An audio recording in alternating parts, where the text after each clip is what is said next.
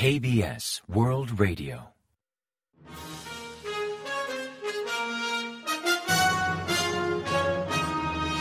Informativo de KBS World Radio. Bienvenidos un día más al informativo de KBS World Radio. Les habla Javier Castañeda y tras el saludo les avanzamos los principales titulares del día 6 de noviembre. El gobierno prohíbe las ventas a corto hasta junio de 2024. La embajada de Israel muestra un vídeo con ataques de Hamas a la prensa surcoreana. El presidente insta a los ministros a estar más cerca del pueblo. Los partidos se preparan para las elecciones generales de 2024.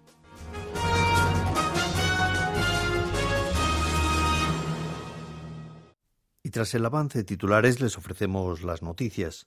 El Gobierno ha prohibido vender a descubierto en la bolsa o las ventas en corto hasta el primer semestre de 2024, considerando la incertidumbre que generan dichas operaciones en el parque, pues aumentan la inestabilidad económica dentro y fuera del país. Las ventas en corto son transacciones bursátiles donde uno pide títulos prestados para venderlos al precio actual con la finalidad de recomprarlos más adelante a un precio inferior y obtener como beneficio la diferencia. De hecho, recientemente detectaron ventas a descubierto realizadas por bancos de inversión foráneos que ni tan siquiera tenían acciones prestadas en su cartera. En este contexto, la Comisión de Servicios Financieros de Corea del Sur anunció el lunes 6 que revisarán el sistema para adoptar las mejoras que sean precisas y prohibió las ventas en corto hasta junio de 2024 durante casi ocho meses. La medida llega poco después de detectar un caso de ventas a descubierto por valor de decenas de miles de millones a manos de entidades extranjeras, mientras que cada vez más inversores particulares exigen bloquear dicho tipo de operaciones, pues pueden generar bruscas caídas bursátiles. La intención del Gobierno es prohibir las ventas en corto en la bolsa surcoreana al menos hasta el primer semestre del próximo año, plazo en el que intentarán complementar el sistema o introducir nuevos mecanismos para frenar la competencia desleal de cara a estabilizar y dotar de mayor fiabilidad al mercado de acciones de Corea.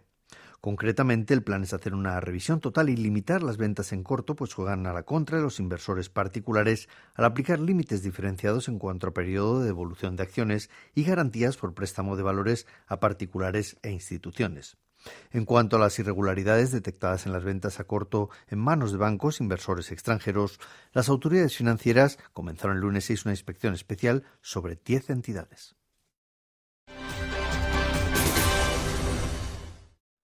La Embajada de Israel en Seúl reveló el lunes 6 a los medios surcoreanos un vídeo de 43 minutos con ataques y masacres cometidos por Hamas, el mismo que divulgaron por primera vez el 23 de octubre en Israel, con vídeos de las cámaras corporales que portaban los agentes de dicho grupo militante palestino, así como teléfonos móviles, circuitos cerrados de televisión o cajas negras de los automóviles de las víctimas. El vídeo fue presentado bajo condición de no grabarlo ni reproducirlo, alegando que los reportajes que difunden los medios internacionales sobre lo que está ocurriendo en la franja de Gaza son injustos e irresponsables. Mientras las críticas en su contra proliferan a nivel mundial al aumentar las víctimas de sus operaciones terrestres, Israel intenta usar la crueldad de Hamas para justificar sus ataques contra Gaza. Akiva Tor, el embajador de Israel en Corea del Sur, explicó que no niega las enormes pérdidas sufridas por quienes residen en Gaza. La información que difunde la prensa internacional carece de objetividad y equilibrio, pues solo se centra en las víctimas palestinas.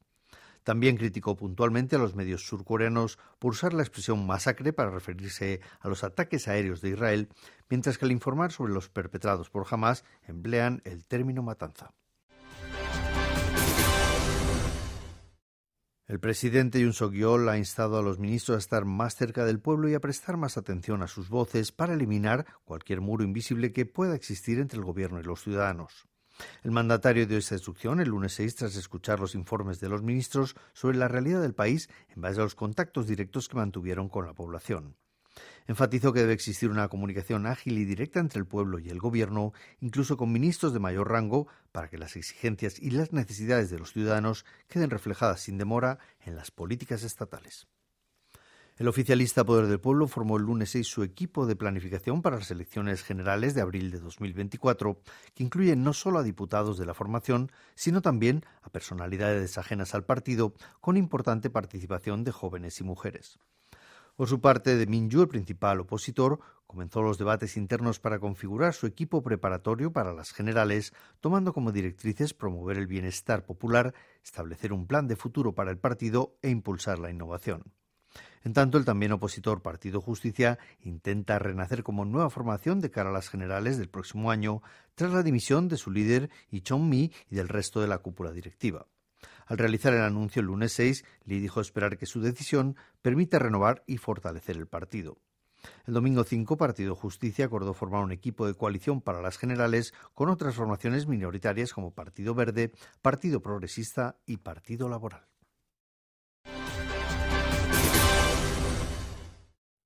La Oficina de Seguridad Nacional de Presidencia anunció el lunes 6 que Seúl, Washington y Tokio preparan el lanzamiento de un nuevo mecanismo de consultas de alto nivel para contrarrestar las operaciones cibernéticas de Corea del Norte que usa para obtener fondos destinados a financiar su programa bélico nuclear. El establecimiento de este mecanismo da seguimiento a la cumbre tripartita entre Yoon Suk-yeol, Joe Biden y Fumio Kishida del pasado mes de agosto en Camp David, donde los mandatarios de los tres países pactaron activar un grupo de trabajo conjunto contra hackeos y robos de criptoactivos, señalando a Pyongyang como actor de esos ciberataques para financiar el desarrollo de misiles.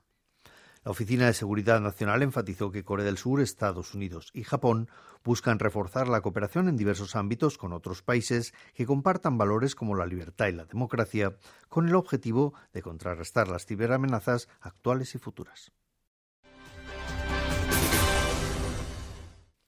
Kim Ha-sung de San Diego Padres se ha convertido en el segundo asiático y en el primer surcoreano en obtener el premio Gold Globe o Guante de Oro de las grandes ligas de béisbol de Estados Unidos en la categoría Utility o suplente que ocupa diversas posiciones según las necesidades del equipo. Kim recibió el galardón superando a fuertes rivales como Mookie Betts de Los Angeles Dodgers o Tommy Hyunsu de Edman de St. Louis Cardinals. Previamente, el único asiático que obtuvo el honor de ser premiado con un guante de oro fue el japonés Ichiro Suzuki. Las visitas a la aldea de la tregua de Panmunjom siguen en suspenso, aunque ya han pasado más de 100 días desde que el soldado estadounidense Travis King cruzara la frontera intercoreana para huir a Corea del Norte. A fecha del día 5, el Ministerio de Reunificación surcoreano y el Comando de la ONU no han reactivado las consultas para admitir nuevamente turistas. Previamente, el Comando de la ONU suspendió las visitas desde que el soldado estadounidense King ingresó a Corea del Norte sin permiso el 18 de julio y más tarde, a finales de septiembre, fue repatriado. Aunque ya ha pasado más de un mes desde la repatriación, las visitas generales no muestran indicios de reanudarse. No obstante, el Comando de la ONU se ha continuado con sus eventos previstos allí y también ha realizado visitas con invitados especiales. Al respecto, fuentes del comando dijeron ignorar cuándo podrán reiniciarse las visitas de civiles a Panmunjom. Por su parte, el Ministerio de Reunificación explicó que la reforma estructural que cambió el departamento a cargo de las excursiones a Panmunjom ha demorado la transferencia de tareas y la revisión sobre el tema de las visitas. A finales de octubre realizaron una inspección in situ, pero no hallaron motivos para no reanudar las excursiones y aseguró que pronto comenzarán las consultas relacionadas con el comando de la ONU.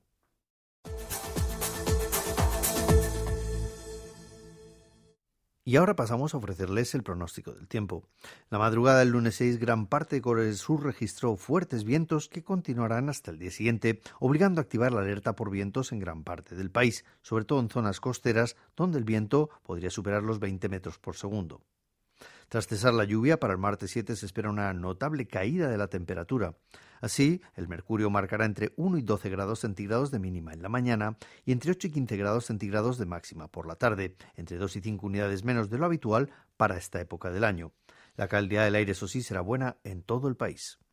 Y a continuación comentamos los resultados del parqué. El lunes 6, después del anuncio del gobierno de prohibir las ventas en corto, el COSPI, el índice general de la bolsa surcoreana, protagonizó un gran salto de más del 5%. Concretamente subió un 5,66% respecto al último día de operaciones, hasta cerrar la jornada en 2.502,37 puntos.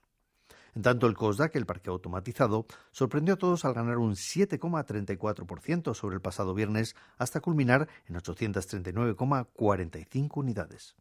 Y en el mercado de divisas, la moneda surcoreana se apreció en gran medida frente a la estadounidense, que al finalizar operaciones cotizó a 1.297,3 wones por dólar, 25,1 unidades menos que el último día de operaciones.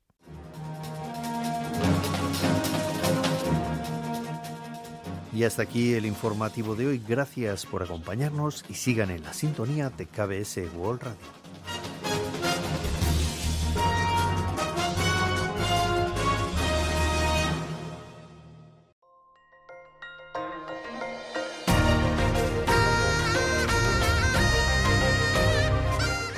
Acaban de escuchar el podcast de KBS World Radio.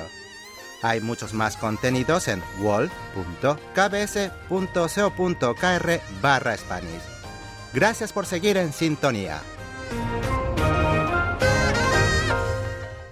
KBS World Radio